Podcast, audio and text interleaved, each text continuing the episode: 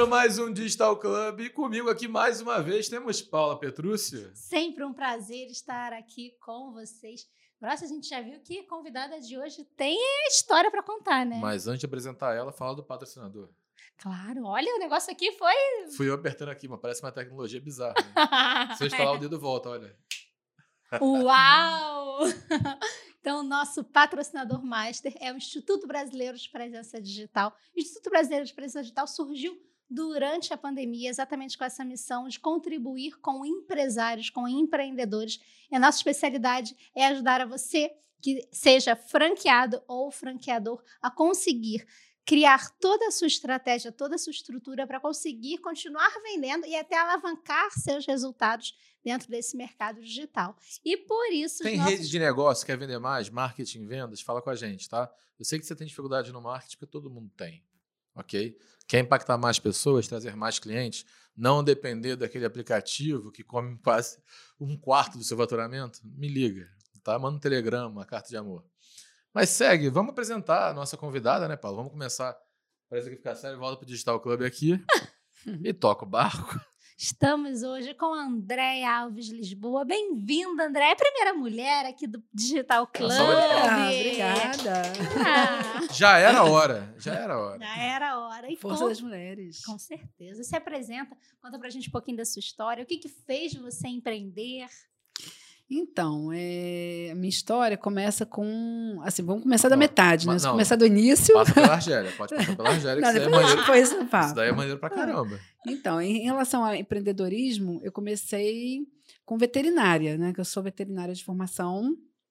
E antes de terminar a faculdade, já trabalhava no, com patologia clínica, me apaixonei e nunca quis trabalhar para ninguém. Então, eu montei meu próprio laboratório de patologia. Legal Fiquei 10 anos trabalhando com meu laboratório.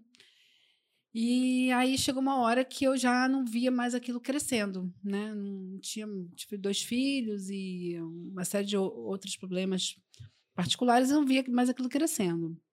Então a gente foi buscar, eu e meu marido, alguma coisa assim para empreender com mais retorno, né? E a gente começou a pesquisar e chegamos em alimentação, porque eu acho que alimentação a gente brinca muito que é o primeiro, a, é o último a cair ou o primeiro a se levantar. Né? Então a gente focou em alimentação e achamos uma franquia que a gente gostou muito, a gente é, leu bastante, gostou muito, que foi a Patrone.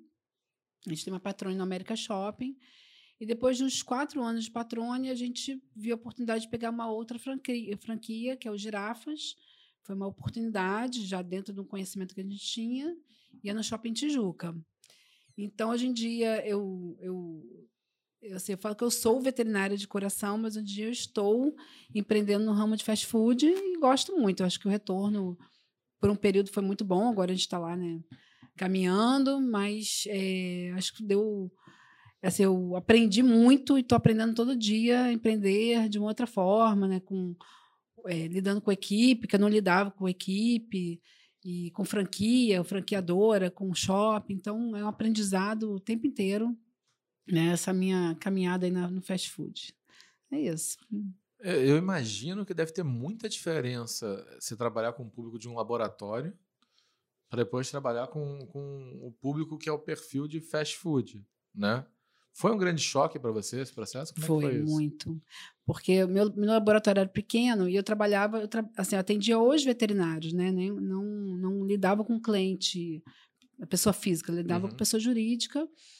E era muito pequenininho, então eu falo que era eu, motoboy e um microscópio, né? É, e aí, quando eu fui para o ramo de fast food, eu vi aquele 20 funcionários, né, uma estrutura grande, tendo que lidar com franqueadora. Então foi realmente um choque, assim. Foi a primeira demissão que eu fiz, eu chorei uns três dias, que eu não sabia nem demitir ninguém, né? E depois você vai aprendendo que eh, faz parte do negócio, contratação, parte administrativa, parte operacional, você vai aprendendo de tudo um pouco e, e o choque vai diminuindo, né? É, Mas... Você falou um negócio que, que bate, né? Eu, eu já sofri bastante por demitir pessoa também. É, é não é simples, né? As pessoas acham que as pessoas não têm coração, cara, a gente sofre junto muitas sofre vezes. Né? Junto. Né? Depois você pega um pouco mais de casca, você sabe que faz parte do processo. É, você entende que é vida, que não é nada pessoal, mas no começo. É que nem quando você é jovem, você vai terminar um namoro. É né? isso aí. isso. Quando eu era jovem, eu, eu, eu, torci. Eu nunca, nunca terminaram comigo, né? Mas eu não falo isso com orgulho, não, porque eu achava mais difícil terminar. Hum. Tinha algumas pessoas que falavam, "Pô, podia terminar comigo agora, né? Ia ser muito mais fácil. E aquela frase, né, não, sou, não é você, sou eu, né? Então, é assim, a gente, a gente leva isso também para. E que todo mundo fala, né? Vocês demissão, falaram já né? na vida? Talvez. Eu sempre falo, cara, isso é absurdo, é idiota isso. E falei várias vezes. Várias vezes também. E era verdade. Então a gente leva isso também para demissão, porque você fala, não, não é a empresa, a gente nunca coloca. Assim, eu não, eu não colocava muito a pessoa como problema. Hoje em dia eu já tento dar um feedback, às vezes, assim, dependendo do comportamento da pessoa da empresa, eu tento dar até um feedback para ela amadurecer na vida. E às Porque vezes é que- ela assim, tá? Às vezes o problema é ela, tá? Só pra, só pra deixar claro. Na verdade, quando a gente tem empresa, muitas vezes é ela. É ela, né? Então, assim, a gente. eu- Assim, eu fiquei muito in- indecisa se eu falava ou não, né? Mas para ter umas pessoas que eu acho que vale a pena você dar esse feedback, porque, fala, cara, vai alavancar na vida, tá muito novo, precisa de um feedback de alguém, né? Para para paralisar talvez esse comportamento, né? Eu acho que a gente tem uma, uma a gente tem uma função social também quando a gente empreende, Perfeito. tem uma, uma galera atrás da gente, tem uma função social. Então eu penso muito nisso, assim. Sabe o que eu penso igualzinho? Eu acho que quando a gente está empreendendo e contrata, a gente vira quase um professor de escola. Entendeu? Eu acho que a gente tem uma responsabilidade para ajudar aquelas pessoas a crescerem. Porque elas podem querer crescer e podem não querer. Elas podem querer aprender, pode querer, sei lá, ver, ver que o mundo tem várias cores, que não é só aquele preto e branco, pode ficar naquilo. E eu acho que hoje em dia, tá? Eu quero até trazer a Paula mais para conversa, que ela está muito quieta hoje. Eu acho. Paulo, hoje em dia eu vou te jogar uma polêmica. A gente não costuma fazer polêmica aqui, não, tá, André? Mas a- essa eu acho que vai ser. Pra cá, porque eu acho que hoje em dia é mais complicado. Porque as pessoas não querem mais aprender, não querem mais evoluir, elas só se ofendem. Entendeu? Isso me ofende. Falei, cara, você fica assim, não vou falar isso pra pessoa. Isso pode ajudar ela a evoluir, mas isso pode ofender ela, ela vai ficar magoada, e isso e aquilo, e daqui a pouco você vai virar o crápula do, das redes sociais, né? Verdade. É muito interessante, principalmente nesse ramo de fast food. Eu acredito que os seus funcionários sejam mais novos. Talvez primeiro, segundo emprego. Então, quando você está começando uma jornada e já começa no seu colo, esse projeto fica mais difícil ainda, porque eles não têm experiência nenhuma. Hum. Então, eles vão imaginando que vai ser igual aquele professor legal de escola, né? Que vai ter horário, que você tem que deixar, liberar horário, que só atrasei cinco minutos Sim, mas não sabe o quanto isso impacta. impacta. E eu concordo sim, Grossi. Vem da área de RH, né? Ainda bem que eu trabalhei em RH lá em 2012, porque se fosse hoje eu teria que estudar muito pisar mais em sobre ovos, né? pessoas. E Pisar muito em ovos, né? É, eu acho essa, essa coisa assim da pessoa cair primeira vez no teu colo, né? É, eu, assim, eu acredito, né, que muita, muitos dos meus funcionários me admiram, porque eu já recebi vários é, recadinhos depois e, e, assim mensagens que eu falo, nossa, vontade até de chorar, porque você não sabe a marca que você deixou na pessoa, né? Sim. Então, eu acho que é isso. Quando você tem, você é você é um exemplo, né? E você, assim, se dispõe a ensinar também, a dividir, a compartilhar o que você já aprendeu. Eu acho que, pô, isso torna até mais fácil de falar, né? Eu acho que tudo é forma como você fala também. Nunca sou grosseira, que eu falo assim, eu acho que a gente tem que ter muita educação, muito. Eu falo muito pro meu gerente, assim, em geral, né? Que é bate com amor, bate, mas bate com amor. Porque eu acho que quando você bate com amor, você chama atenção com amor, aquilo se torna mais, mais fácil de digerir também, a pessoa não se sente ofendida. Acho que hoje em dia as pessoas não têm paciência de falar também, Perfeito. né? Então você acaba falando grosseiramente, aquilo não, não faz efeito nenhum positivo na pessoa e só traz uma, uma, uma coisa negativa para você, para sua empresa, né? Para o que você está tentando construir como empresa, né? E o bate também é importante, né? Acho que esse bate é o que vai gerar todo esse pensamento, toda essa transformação. Senão a pessoa vai ficar ali cada vez mais acomodada, confortável, e vai vir uma demissão e vai falar, não sabia, ninguém me avisou, não exatamente. tive a chance. É, é eu, eu, assim, eu falo que estou sempre estudando, né? Porque eu não sei de tudo. Então, eu fiz curso de liderança, fiz o curso de coach lá com a Paula.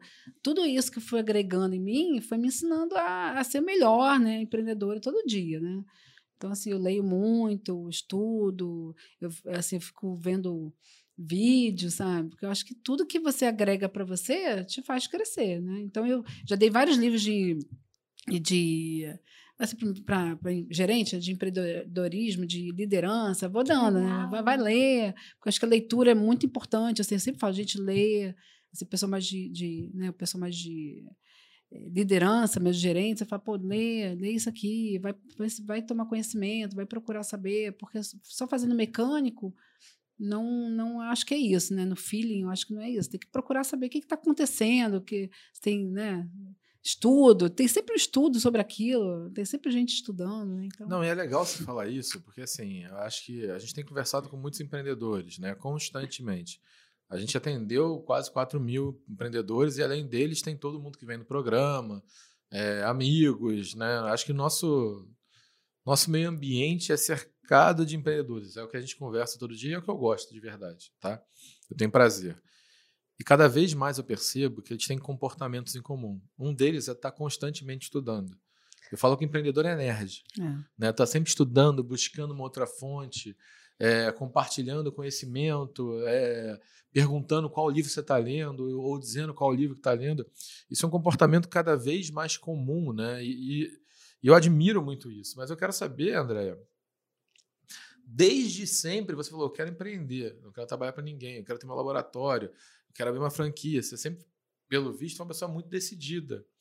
Você teve alguma inspiração para tomar essas decisões ou foi ao acaso? Acordei não quero trabalhar para os outros, quero empreender.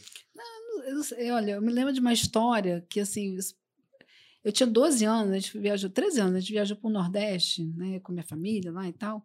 E meu pai com, é, tinha uns anéisinhos de osso, assim, e eu comprei, gostei. Aí eu falei para meu pai assim, eu queria vender isso na escola. Aí meu pai falou assim, mas vai vender isso na escola? Eu falei, pai, eu quero. Aí ele comprou um punhado de anel. Ele falou para mim, tem que, você vai ter que retornar o dinheiro para mim né? Eu vou te pagar, mas você me paga de volta. E tira o teu lucro. Eu falei, beleza. Eu não sabia nem calcular lucro, né? Botei um preço lá. E aí eu consegui vender todos os anéis, voltei dinheiro pro meu pai e o, e o, troco ficou comigo lá. Então, assim, ali eu já gostei, eu gostei de, né, de ter essa, essa. É uma. Uma coisa dentro, assim, é uma, uma, assim, uma vontade Aquele de. Comichão. Comichão, uma vontade de você fazer as pessoas gostarem do que você está vendendo. Aí lá na faculdade, eu fui estudar na FRJ Nutrição, né? Só nutrição, veterinária, agora empreendedora, né? De fast food. Que tem a ver também tem com o que você né? tem a faz ver. hoje, né? Eu tranquei no sete período da FRJ. Alguns arrependimentos da vida, assim, de não ter terminado, mas estudei na FRJ. Aí eu estava dura, não sei o quê, porque você, no FRJ você estuda de 8 às 5, né? Uhum. E eu queria meu dinheirinho para fazer minhas coisas, não tinha como. Aí eu comecei com uma amiga minha fazer biscoitinho, bolo para vender na faculdade.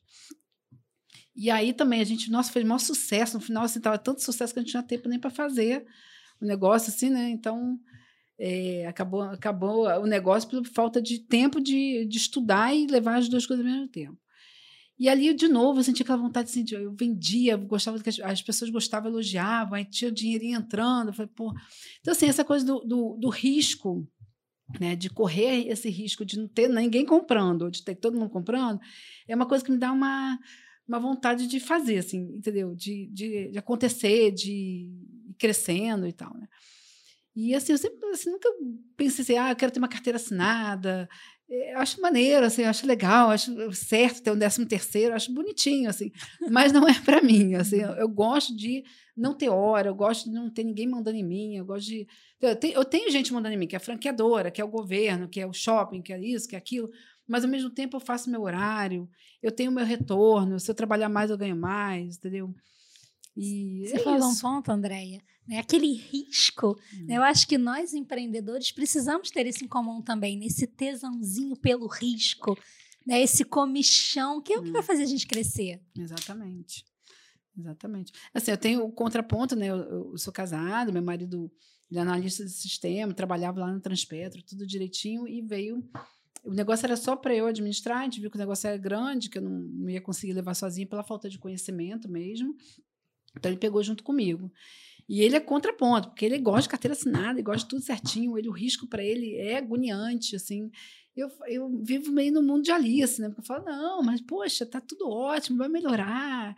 E, não, tem, a gente pode ganhar aqui. Então, assim, é um, é um contraponto legal, porque eu fico vendo assim, poxa, ele dá ele quer me dar uma segurança e eu quero dar insegurança. Então, vão, vão ficar nesse meio termo aí, né? O que, que a gente pode fazer para é, ter uma insegurança com, com segurança. Entendeu? E eu acho que essas bases são fundamentais, assim. Eu acho que muito de eu empreender hoje é porque minha esposa, ela é médica. Sei lá, tem, no meu relacionamento, por exemplo, tive um namoro, casado, tem uma segurança. Ali tá. Ali tem uma área segura, entendeu? Então Hum. posso ter uma área aqui, um espaço de insegurança na minha área na minha vida profissional. De repente, entendeu?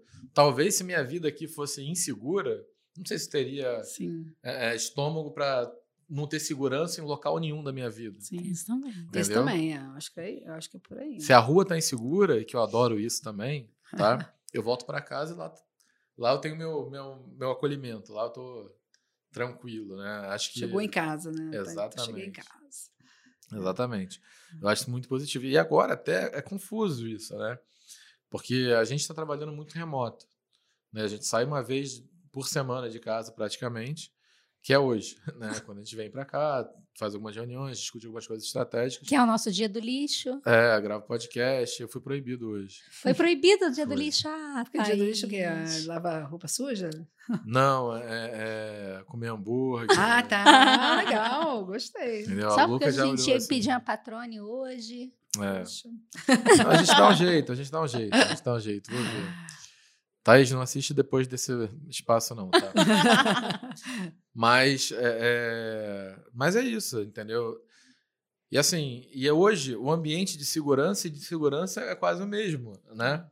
Porque eu saio do. Eu tenho. Eu fico mais num quarto agora, né?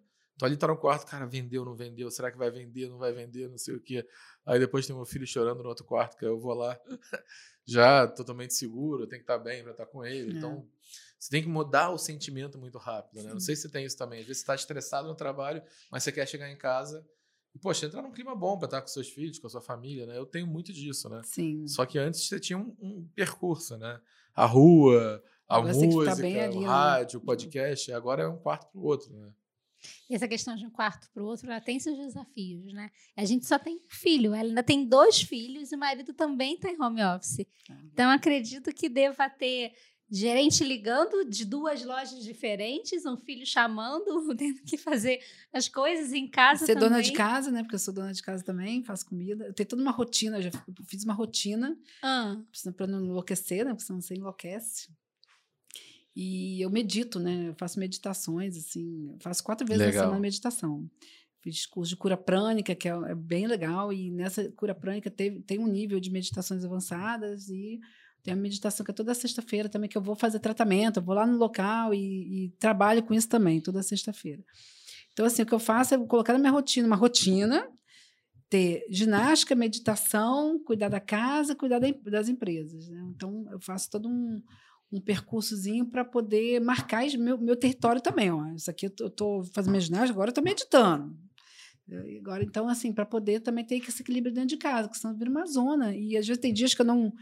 Essa, essa rotina se quebra, mistura tudo e realmente fica bem difícil, né? De administrar as crianças em, home, em aula também online, porque o meu o mais velho ele está indo todo dia para a escola.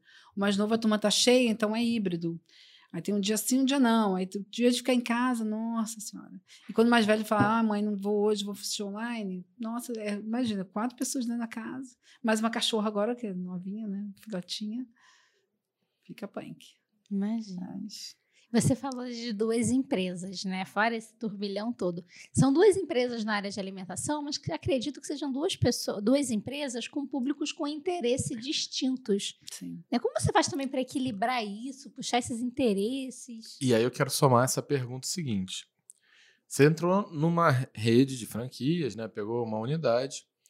Por que não, de repente, você pegar uma outra unidade dentro de uma rede que você já conhecia? Entendeu? Vale a pena diversificar? Não vale? Como é que é essa decisão? O que, que pesa para vocês tomarem essas decisões? E é normal, né? A gente vê várias pessoas que têm uma franquia de cada marca, ou tem gente que às vezes tem é, cinco franquias no mesmo grupo. Mas eu nunca entendi o que, que leva a essa decisão de Excelente. variar ou não variar. E acho que é É, então, é, quando a gente pensou em uma segunda unidade, a gente pensou realmente numa patrone mesmo, né? A gente, a gente gosta muito da marca, eu gosto muito da marca.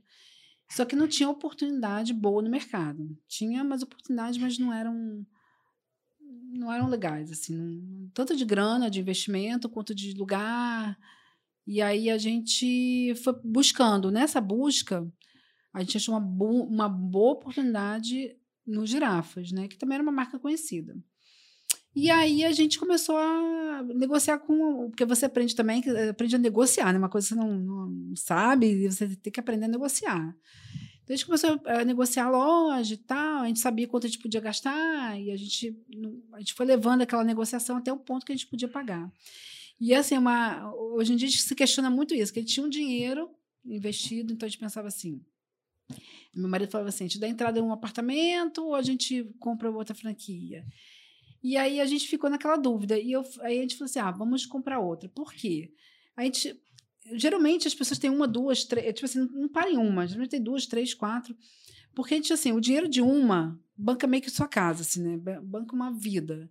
Dinheiro de duas, banca outra vida. Dinheiro de três, banca uma vida bem melhor. Aí a quinta já é luxo, né? É, a quinta já é luxo, entendeu? É meio piração, mas já é luxo. Então, tipo assim, não, acho que é um, né? A gente pode investir em outra coisa ao invés de comprar um apartamento que vai ficar ali parado, a gente passa num um movimento muito ruim de comprar um apartamento e não ter como vender, e um movimento meio ruim em relação à venda desse apartamento que a gente tinha.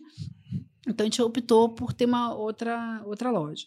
E que no final, gente, esse questionamento, até semana retrasada, a gente respondeu assim, que era realmente melhor ter outra loja. Por quê? Eu tiro um, um FII, né, uma, um salário de cada loja, eu, eu coloquei isso para a gente não não ficar no prejuízo né, o tempo inteiro, a gente ter o dinheiro da, da nossa, nossa casa. Né? Então, eu tiro um fixo de cada loja. Então, o que ele falou, né, esse dinheiro aplicado numa aplicação ou é, esse dinheiro comprou um apartamento não ia, não ia dar esse salário fixo da outra loja. Né? Então, já... E a possibilidade da gente retornar o dinheiro, né, de fazer um, um dinheiro a mais ali, era muito maior do que se aplicar num uma, uma, um investimento ou comprar um apartamento. Então, foi, foi uma boa decisão. Hoje em dia, se com a pandemia, a gente, lógico está no questionamento, mas você vendo todo, antes da pandemia, realmente foi um, um, uma boa decisão, entendeu? Eu acho que se a gente tivesse é, tido esse escalonamento, né? Tivesse, ah, tá, tá muito bom, teve pandemia, tá ótimo e tal, tem mais um dinheiro, vamos investir, acho que a gente investiria em outra, né? Eu acho que, eu acho que o negócio era crescer num negócio que a gente começou a aprender, porque né, a segunda eu já aprendi, nossa, eu já entrei sabendo muito mais do que eu sabia na primeira. E tem toda uma filosofia, uma linguagem, uma negociação própria esse mercado Sim. de redes, né? Sim. Você falou do. Você perguntou lá do de cada público, eu acho que são públicos parecidos no sentido assim, de procurarem fast food para sua alimentação, mas são franquias completamente diferentes, né? Eu acho que o, o approach de cada franquia, a cobrança de cada franquia diferentes, né? Então, eu, essa, a, o Girafas ele é muito organizado, né? Não que a patrônia não seja, mas ele trouxe uma, uma filosofia para a gente, assim, de, de organização, de, de marcar processos, sabe? Que a Patrone não tinha muito. Então, a gente levou tudo que é bom do Girafas, a gente levou, foi levando para a Patrone. Então, essa troca foi muito rica. Legal. Muito legal. A gente, a, gente, leva coisas da Patrone também para lá, então a gente vai trocando informação o tempo inteiro das duas lojas. Sem contar com o círculo também, né? Porque antes você provavelmente tinha amizade, conhecimento com os franqueados, com a franqueadora da Patrone. E agora, além disso, você conheceu um outro uma outra rede de franqueados, Sim. que é a rede da Girafa. Então você expande também esse seu ciclo de amizades, esse seu ciclo de conversa, que foi o que a gente começou falando. Com certeza. Os franqueados viram um grupo de amigos? Tem uma comunidade ou não? É tem grupo, é, tem, distante? não, tem grupos, né? Os dois têm grupos. Aqui do Rio de Janeiro, né? A gente eh, não tem um Brasil, né? Mas tem um Rio de Janeiro local. É, a patrona, a gente tem uma pessoa que, que a gente troca muito, a gente compra junto, a gente troca muito.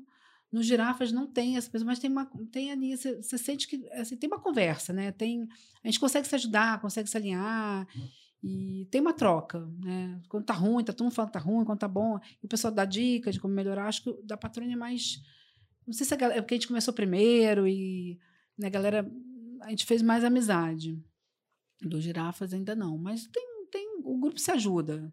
De alguma forma o grupo se ajuda. Só de saber que você tem ali um grupo para poder até reclamar, né? De falar mal, é, é uma ajuda. Você falou de grupo, estava lembrando, a gente até que estava conversando sobre isso, uma vez que a gente foi para um evento de um grupo de empreendedores aqui no Rio de Janeiro. A gente saiu daqui da Barra, ah, vamos como? Vamos, lá, vamos de, de metrô e tal, é prático, não sei o quê. Aí a gente pegou o metrô, fomos para o centro do Rio de Janeiro, chegando lá no centro, vamos pegar um VLT para ir para esse espaço lá, foi no Porto Maravilha, né? Foi, é. acho que no Espaço Novo, né? Foi lá no Tishman. Ah, onde foi o in Rio. uhum. Vamos pegar Isso. o VLT para ir pro Tisma e tal. Entramos no VLT, toda arrumadas, indo para evento de empreendedorismo, né? Toda no centro do Rio de Janeiro. Daqui a pouco, eu esqueci o cartão. A Andréia toda, gente, eu passo o meu. Aí fui passar o cartão da Andréia. Daqui a pouco chega o guardinha do VLT, expulsando a gente. É um detalhe que parou o VLT, né? O VLT é o, Parou. o mico do século, o empreendedor pagando mico no centro do Rio de Janeiro. Parou o VLT, chegou, não lembro se ele estava no vagão, se ele subiu. Não, ele subiu no vagão, ele foi tirar a gente. Ele subiu para tirar a gente, porque nós duas estávamos passando o mesmo cartãozinho, Dando golpe. dando golpe. E pior, que eu tive que comprar, eu acho que nós duas tivemos que comprar outro cartão, porque o seu cartão foi bloqueado. Acho que Você foi não, isso, é. não podia mais usar o cartão para o próximo. A gente já em cima na hora do evento, tivemos que comprar outro cartão e ainda tivemos, eu tive que pagar multa. Porque estávamos usando o mesmo cartão no VLT para é- ir para um evento de empreendedorismo. Pois é, e ninguém sabe disso, né? Falo, Ninguém não, tem, não tá divulgando não pode passar duas vezes. A gente falou, né? Para você que está assistindo, VLT, é, se não me engano, é veículo leve sobre trilhos. Eu acho, Acho que, que é, é isso. isso. E é como se fosse um metrô que passa por cima da terra que tem no centro da cidade do Rio de Janeiro. Né? E como elas estão falando, qual é o desafio? Quando você chega no metrô, você passa o cartão duas quer duas pessoas entrarem, você passa o cartão duas vezes. Entendeu? No ônibus, eu quero pagar duas passagens, quero pagar de um amigo meu, eu passo uma, passo outra. No VLT, não. Descobrimos isso na marra. Na marra. No VLT, você passa o seu, você só pode passar de novo daqui a não sei quanto tempo. Entendeu? Então você não consegue passar para um amigo seu. Então, por exemplo, se eu quiser andar com meu filho de cinco Compra o anos no VLT, eu tenho que comprar dois cartões. Eu não posso passar, o- ter o meu cartão, carregar de dinheiro o meu cartão e passar duas vezes, né? Por que isso? Não faz nenhum sentido, sentido. né? É Coisa de, de idiota para deixar as pessoas constrangidas. E Porque ficamos. só pode ser. Ficamos, Lógico. muito. Ficamos, porque todo mundo olhava pra nossa cara. Imagina um guardinha entrando pra tirar a gente. Duas peruas de dentro do VLT. Foi uma situação. Hoje é engraçado, a gente tá rindo, mas no dia a gente chegou evento. Eu morri de vergonha pedindo desculpa pra Paula. Eu falei, Paula, desculpa. Pedi desculpa. Ela, não, Paula, vamos marcar, eu vou com você, vamos pagar essa multa. Eu falei, a gente não teve culpa nenhuma. E eu ainda fiquei me colocando no lugar dos turistas. É. Eu turista no Rio de Janeiro.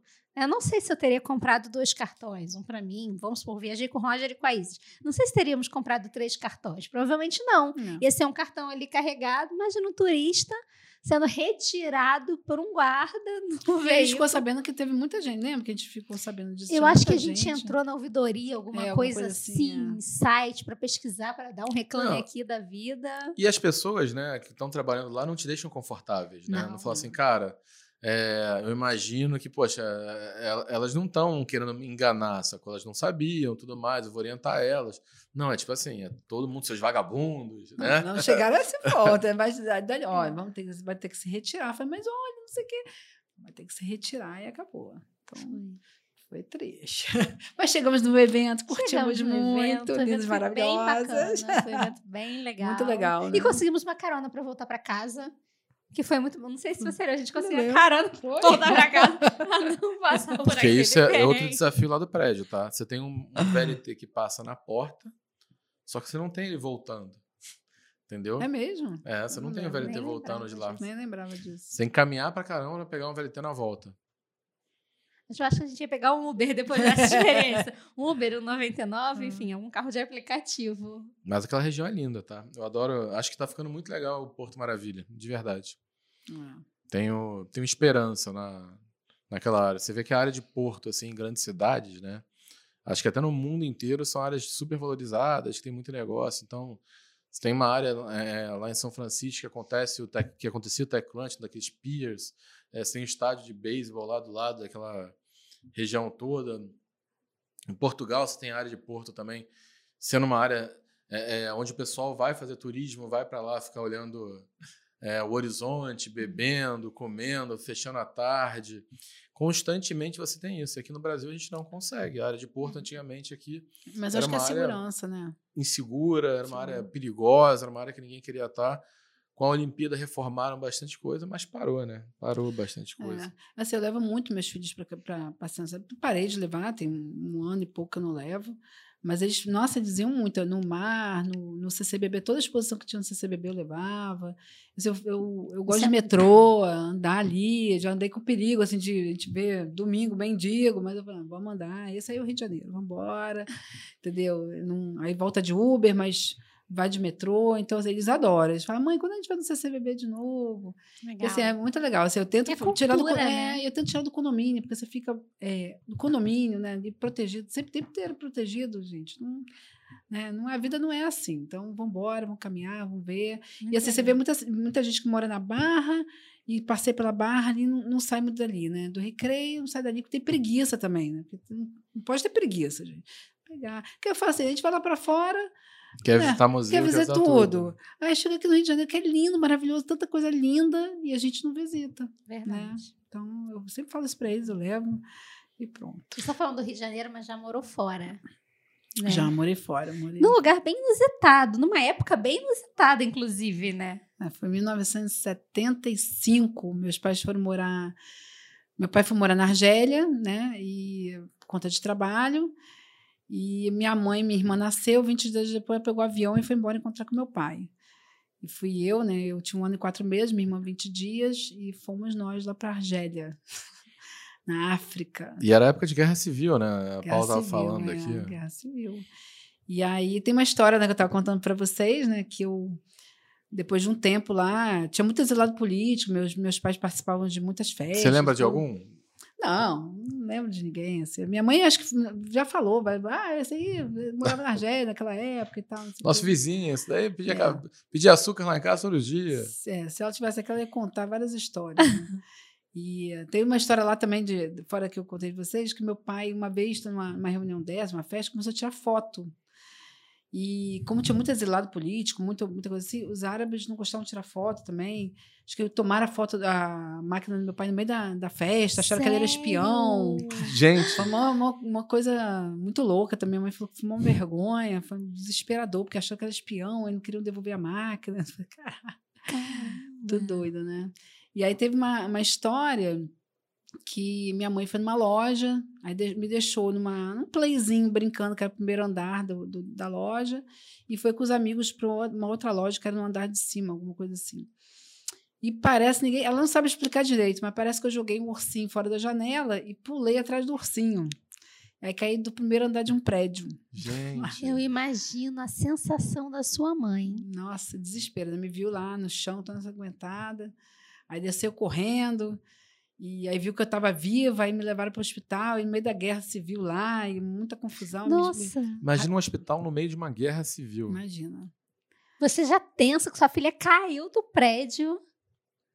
E essa história toda. E aí me costuraram sem anestesia, não sei quantas pessoas me segurando para costurar minha boca, tem uma marca registrada na boca. E deixa ela aqui, porque conta essa história, é a minha história mas sobrevivi esse tombo, tô aqui hoje. A gente brinca sempre que é um parafuso a menos, tem um parafuso que soltou, né? E a gente brinca muito com a minha mãe com isso para até relaxar, né? Porque é uma história que né, assim, acontece com, né, pode acontecer com qualquer um, foi um acidente, né? Então ela contava, ficava meio triste, aí hoje em dia a gente brinca muito com ela com essa história e vida que segue. É faz parte da vida, né? Faz parte da minha vida. Esse tombo fez parte da minha vida que eu falo que eu, né, eu sou nasci de novo, então, né, acho que tem mais força de viver ainda do que Verdade. deveria ter se eu não tivesse tido esse tom. Você era muito pequena lá, você lembra de alguma coisa assim? Eu, minha mãe fala que da onde eu tiro essas imagens, assim, mas eu lembro de algumas coisas, uns flashes, assim. Eu lembrava de um, uma história que a gente foi num passeio que tinha um morro de macaco.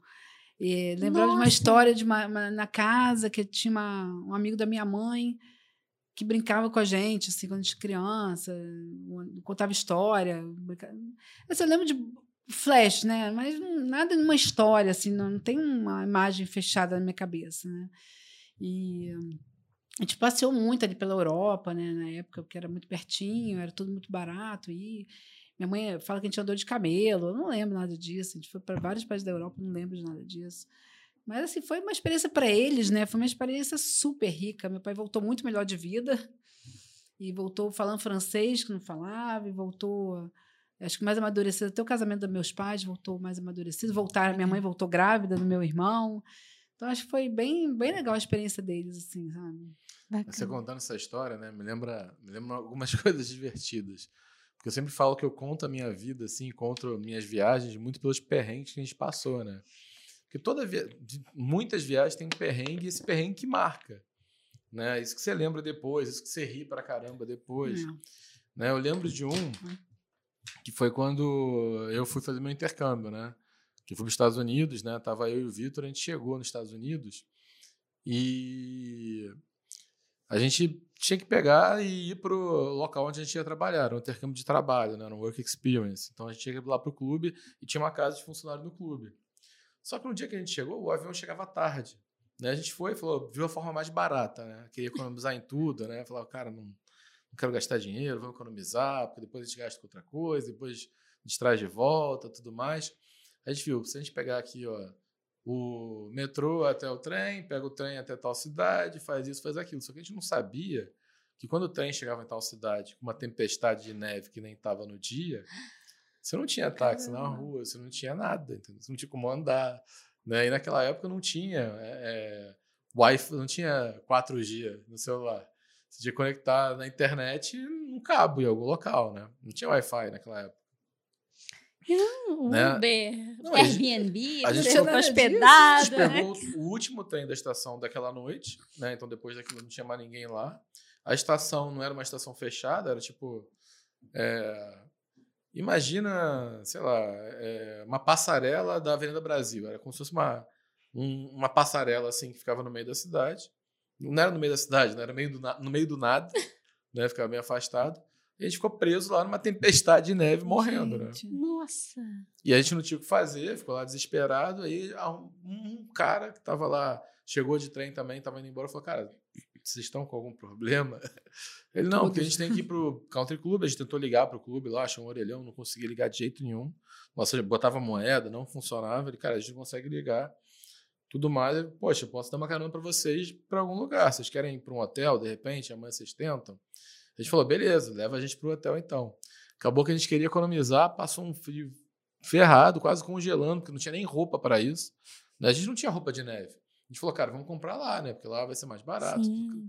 Mão de vaca, vamos comprar lá, né? Então não deu tempo da gente comprar. A gente chegou na tempestade preso.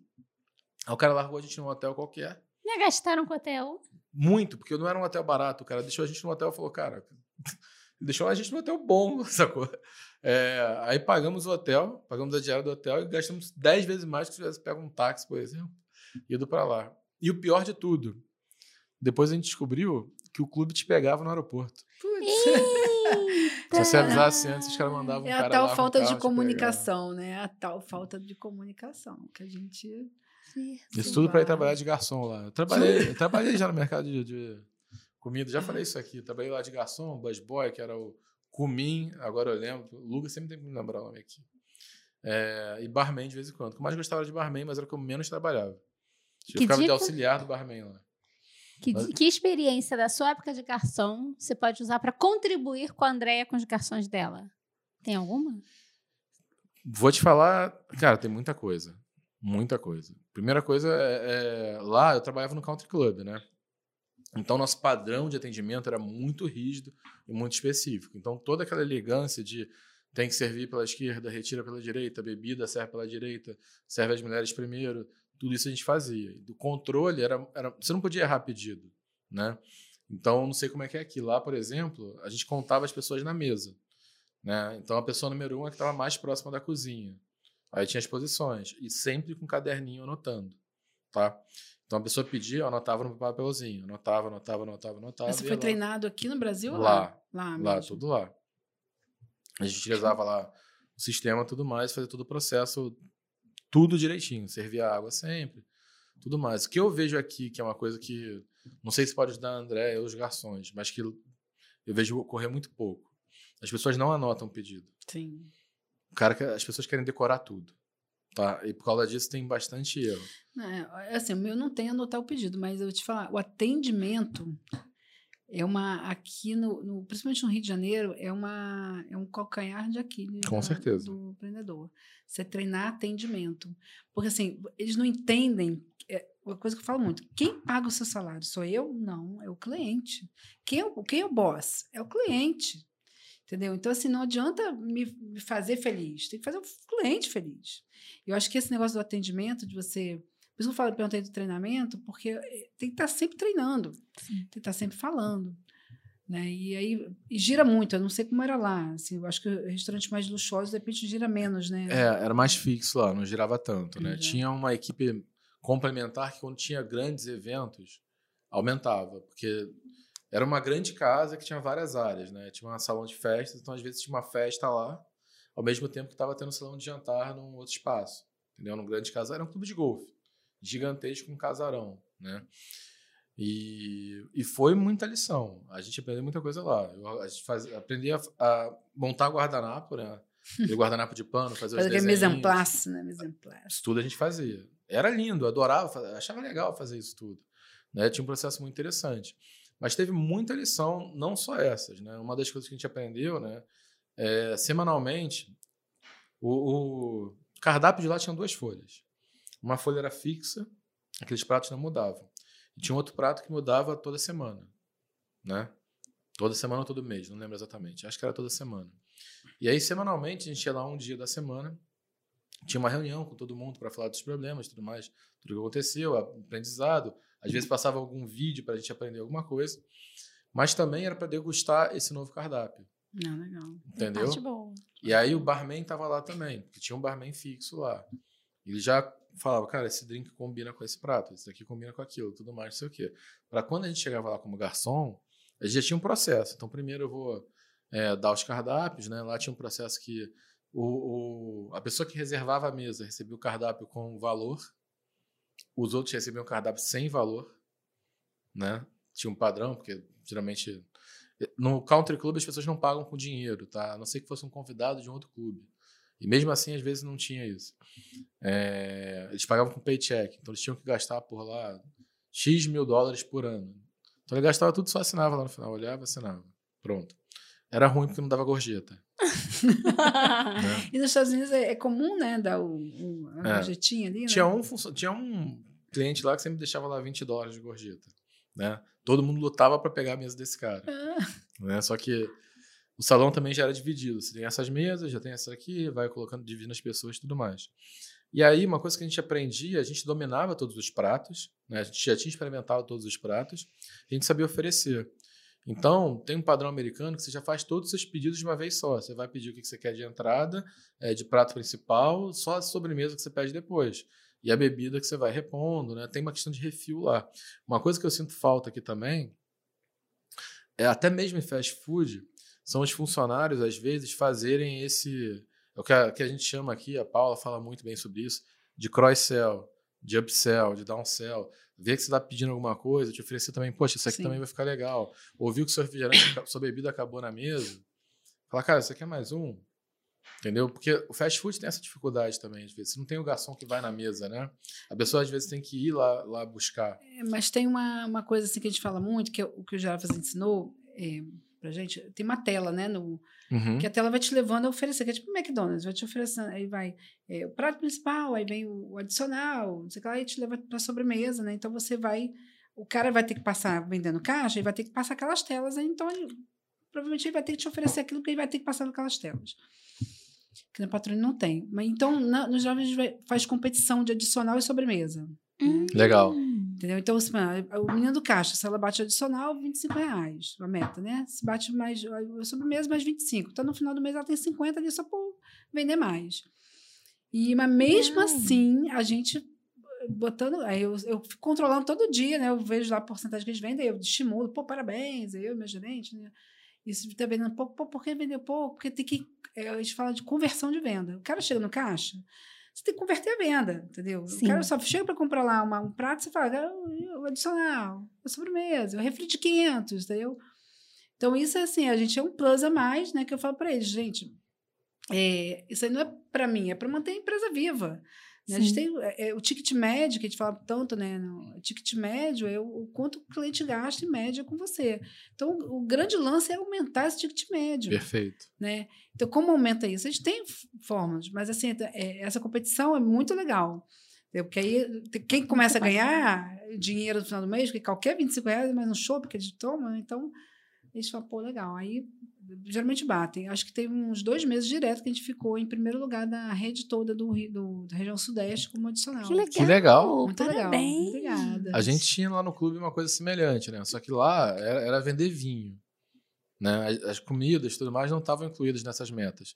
Mas quem vendesse mais vinho, tinha competição de quem vendesse mais vinho no mês, ganhava, sei lá, 100 dólares e mais duas garrafas de vinho para comemorar com os amigos. Então não era só o dinheiro Legal. no seu bolso, você ainda, é. Você ainda olha, olha que como era genial o negócio. A gente morava, né, os funcionários muitos moravam juntos na mesma casa, né? O clube tinha uma casa de funcionários que a gente morava lá. Tinha um quartão gigante, que era super barato até, né, nessa mão de vaca lá naquela época. Era uma teoria de economia, mudei já. Agora é ganhar cada vez mais para poder viver mais experiências, né? E aí acontecia, a pessoa ganhava lá as duas garrafas de vinho, ela chamava os amigos e fazia uma festinha lá. Então todo mundo estava vendo aquela pessoa que ganhou. Não era só botei dinheiro no bolso, é, gastei, ninguém está vendo. Os outros veem, viam aquilo, percebiam aquilo. E queriam ser os próximos. É isso. Porque tangibilizou, criou alguma coisa que o grupo, que o grupo vivia junto. Que legal. Entendeu? E quando ganhava alguém que não morava na casa, a gente ficava frustrado. Então, às vezes esse cara tava em segundo lugar ali, amigo meu falava, vou te ajudar, entendeu? Passa você aqui, aqui, passa você aqui. Ah, não, isso daí até que não acontecia, o passa você aqui, mas a gente ajudava um ao outro bastante, né? Por exemplo, tinha uma menina que tinha dificuldade de abrir a garrafa, hum. que era uma, tinha, tinha uma arte o negócio.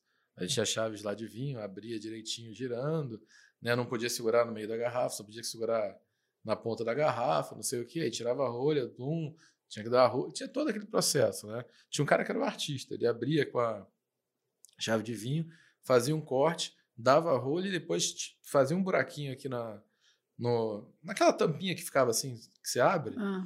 e botava a rolha ali dentro. Entendeu? Meio que pendurado assim, ficava virado. É, era, era bem legal assim, era era um clube granfino, né? A gente ficava brincando de contar jaguar no estacionamento, na, às vezes quando a gente saía de lá, tudo mais. Mas foi uma experiência muito boa. Muito boa. Eu adorei, assim.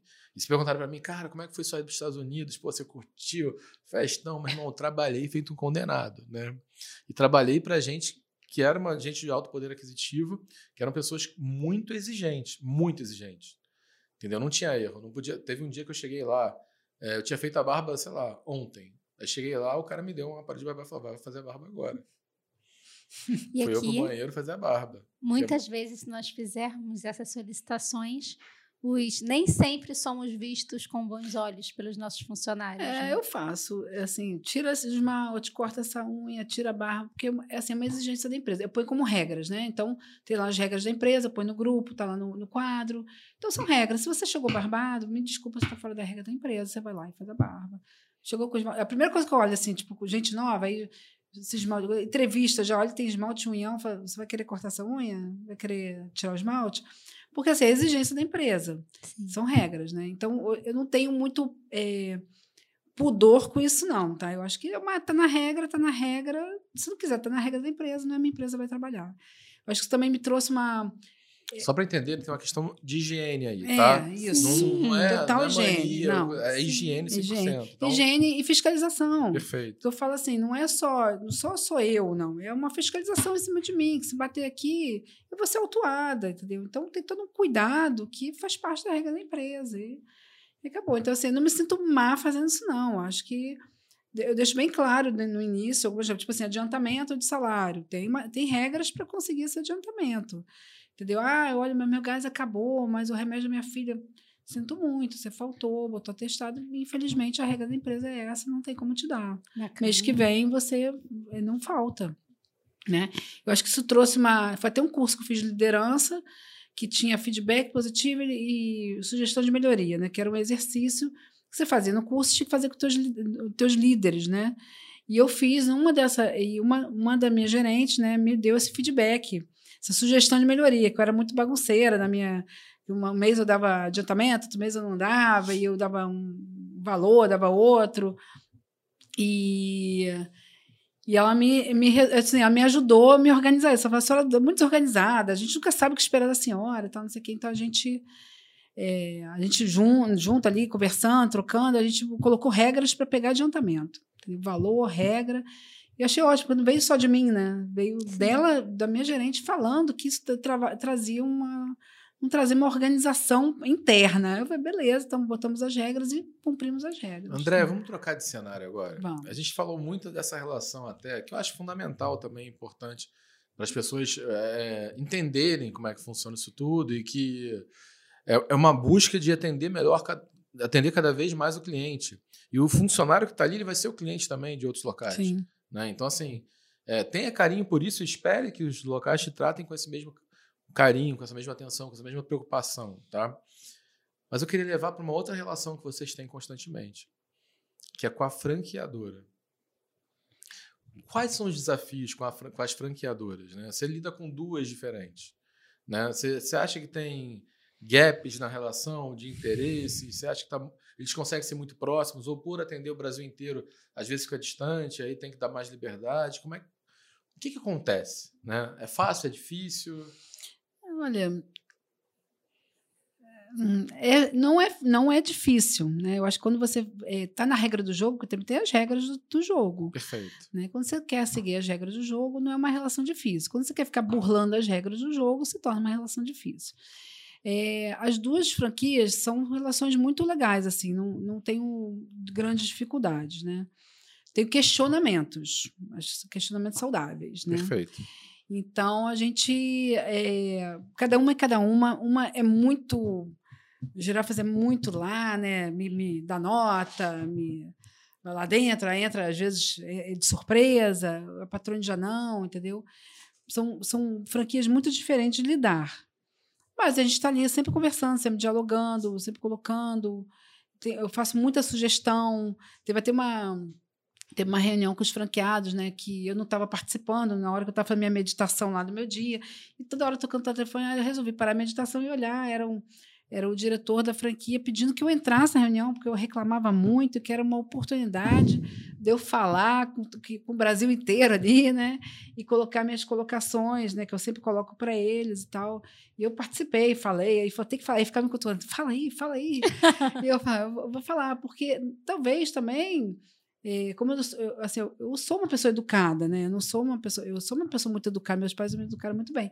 Então eu falo de uma forma também que não vai agredir ninguém, né? Claro. Então, é, eu acho que isso é o grande lance, é você colocar seus pontos para a franqueadora é, de uma forma educada e com razão. Acho que quando você também briga, eu já briguei muito sem razão. Hoje em dia eu brigo com razão. Eu só falo com coisas que estão me trazendo prejuízo é uma coisa que uma briga que eu tenho muito com girafas lá é o iFood, que eu não tenho, eu não respondo o chat, é uma central, eu não respondo o cliente, o patrão eu tenho uma relação muito boa com o cliente, porque eu estou no chat ali, respondo, põe meu telefone para eles, então é, eu sou super restaurante na patrônia há 10 meses, e isso se deve à comunicação com o cliente muito boa que eu tenho, e com girafas não, então mostro isso para eles o tempo inteiro. O já... girafas você não consegue responder o cliente no iFood? Tem não consigo, é uma responde. rede que responde. Então é muito frio e é muito distante, porque assim, às vezes é pontual na minha loja, olha, vai atrasar. Eu tenho que passar por uma central, que a central passa lá e não consegue às vezes falar, porque a gente também acha que não tem chat, tem que ligar. Então, se transforma uma relação muito muito fria com o meu cliente. Às vezes eles reclamam, né? Você vê que reclamação de cliente falando da, da forma de comunicação, que não é comigo. Então, essa é uma, uma, é uma tecla que eu bato desde a, assim, que a gente começou a ficar mais forte na, na é, na, foi na, na, quarentena, né, que ficou mais forte no iFood ali, que eu senti falta dessa, dessa relação. Então, coloco todo. Ontem eu já mandei uma mensagem: ó, tá vendo? Por essa razão, o cliente reclamou, podia ter resolvido na hora. Entendeu? É. E eu acho então, que, principalmente depois da, da pandemia, com o advento das plataformas digitais, das redes sociais, isso ficou mais forte ainda, né? Sim. Porque é um canal aberto um canal acessível e um canal que todos podem ter, eh, podem ver ali, ou elogios ou reclamações. Sim. Então, essa proximidade com o cliente se tornou ainda mais importante. Né? O que você tem feito, André? Porque você tem duas franquias. Essas duas redes, como elas estão agindo hoje nesse mercado digital? Então, eles estão tentando inovar o máximo possível, né? Acho que é, criaram plataformas de próprias, né? E estão ajudando muito nessa promoção e, e ficam inventando coisas ali para a gente tentar ganhar um público, né? Que a gente não tinha. Você vê que eles estão tentando inovar também, né? Tá todo mundo na dificuldade. A franqueadora também está em dificuldade, né? Você tem muita inadimplência de pagamento de royalties, então você sente que tem uma dificuldade deles também de né, de estar tá retornando isso para gente, assim, estão tentando o máximo. Eu acho assim, todo esforço de todo mundo está valendo a pena, né? Você é franqueadora. Você é franquia. Sou, sou franquia. Criou alguma estratégia para essa aproximação pelas redes sociais?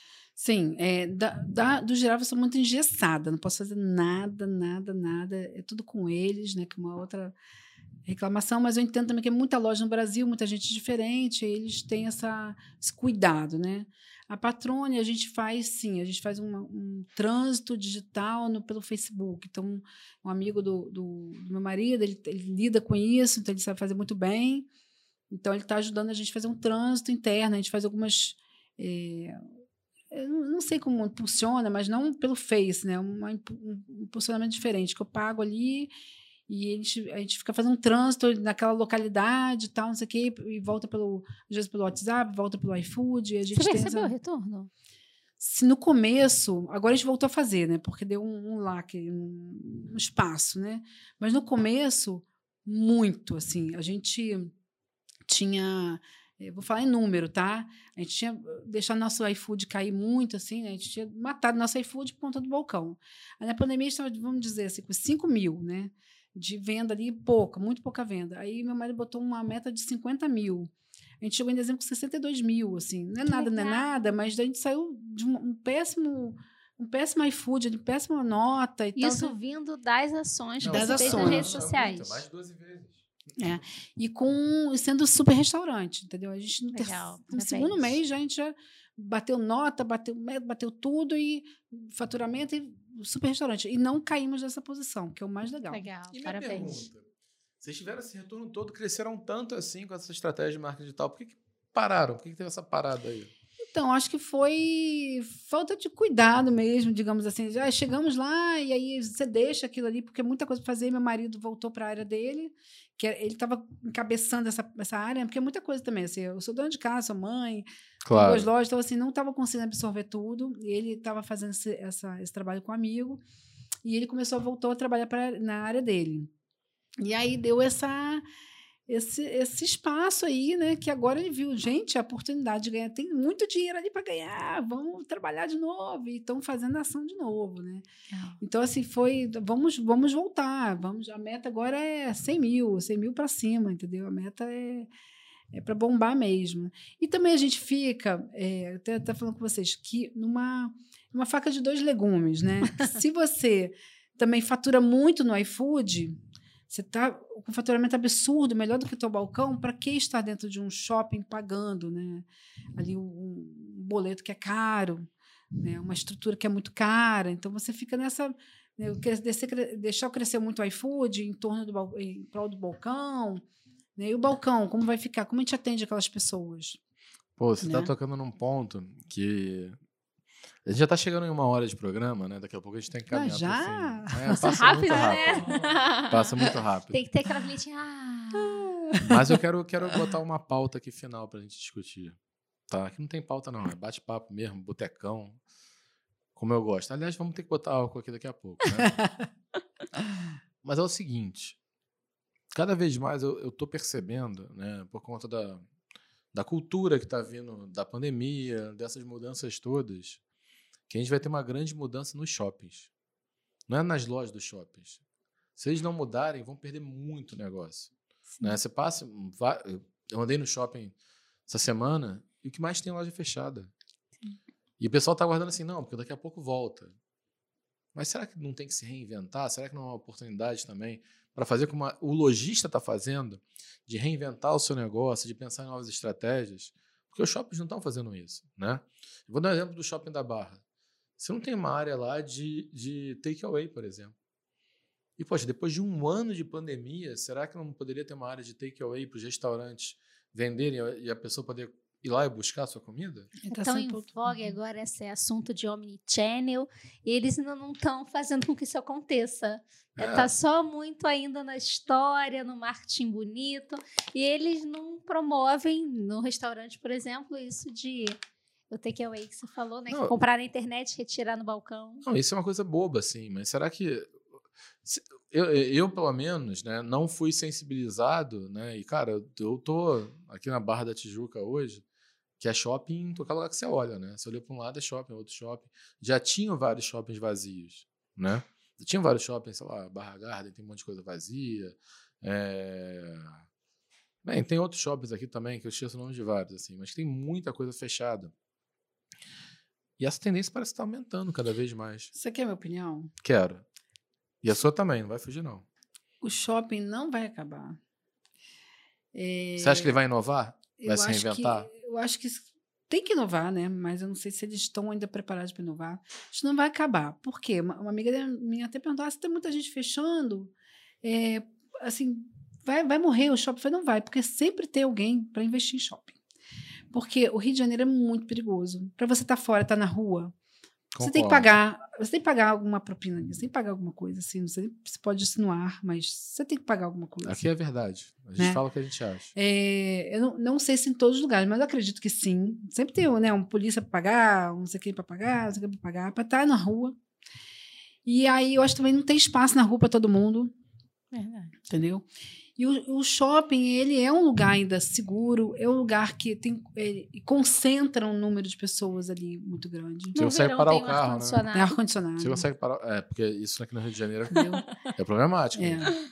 Eu acho assim, é, lógico, assim, eu, eu acho que tem que inovar mesmo. Esse takeaway existe, mas quando é bem pontual. Tem a ação do governo, lá tá o decreto, aí tem takeaway, aí eles fazem alguma ação ali específica e, e montam ali um, um takeaway. Depois tiram, né? Mas eles vão ter que ser, vai ter, a relação vai ter que mudar, a relação lojista, eh, shopping vai ter que mudar, a relação do, do consumidor dentro do shopping vai ter que mudar. Eu sempre imaginei que o shopping fosse virar um dia um local de experiência. Você É, entrar isso lá, é- tava numa, num, num parque, num museu, não sei o quê, que tinha todas aquelas lojas lá, entendeu? Então você conseguia conciliar isso tudo. Você poderia passar um dia inteiro lá. Né? É, porque eu, não, eu confesso que eu não sou muito fã de shopping. Eu adoro varejo, adoro loja, mas a, a- a alegria de passar a vida, o dia inteiro no shopping não é a minha. Porque eu fui criado muito rua, né?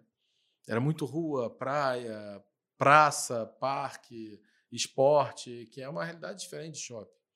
E eu imaginava que o shopping ia, ia se moldando. Você falava assim, cara, eu vou entrar aqui num shopping que vai ser é, a idade medieval, vai ter tudo aquilo de experiência, eu vou Olha. olhar, vai ter alguma Boa coisa ideia, boa sacada tudo aí. mais, vai ter outro que vai ser, sei lá, a idade jurássica, ou vai ficar mudando, e você vai querer levar sua família inteira para ver como é que tá. Nunca aconteceu nada disso. É sempre a mesma coisa, Também não muda nada. Exatamente. E você, Paulinho, o que você acha? Eu acho também o shopping não acaba. Até porque eu vou querer pro bloquinho no carnaval dentro do shopping. Que o bloquinho infantil hoje Ela tentou me convencer aí também. é Eu falei, muito dentro Paulo, do mas shopping. tem na rua, por que eu vou no shopping? Porque na rua não tem ar-condicionado, tem violência. Hum.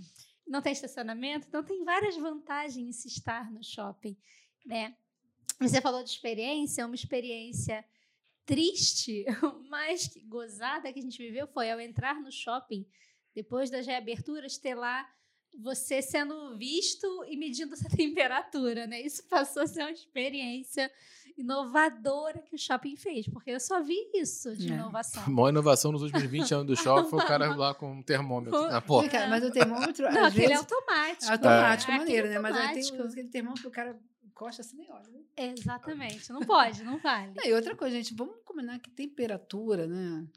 Medir temperatura, não, a pessoa tomou antitérmica, ali vai pro shopping, ou sei lá. né? Exatamente.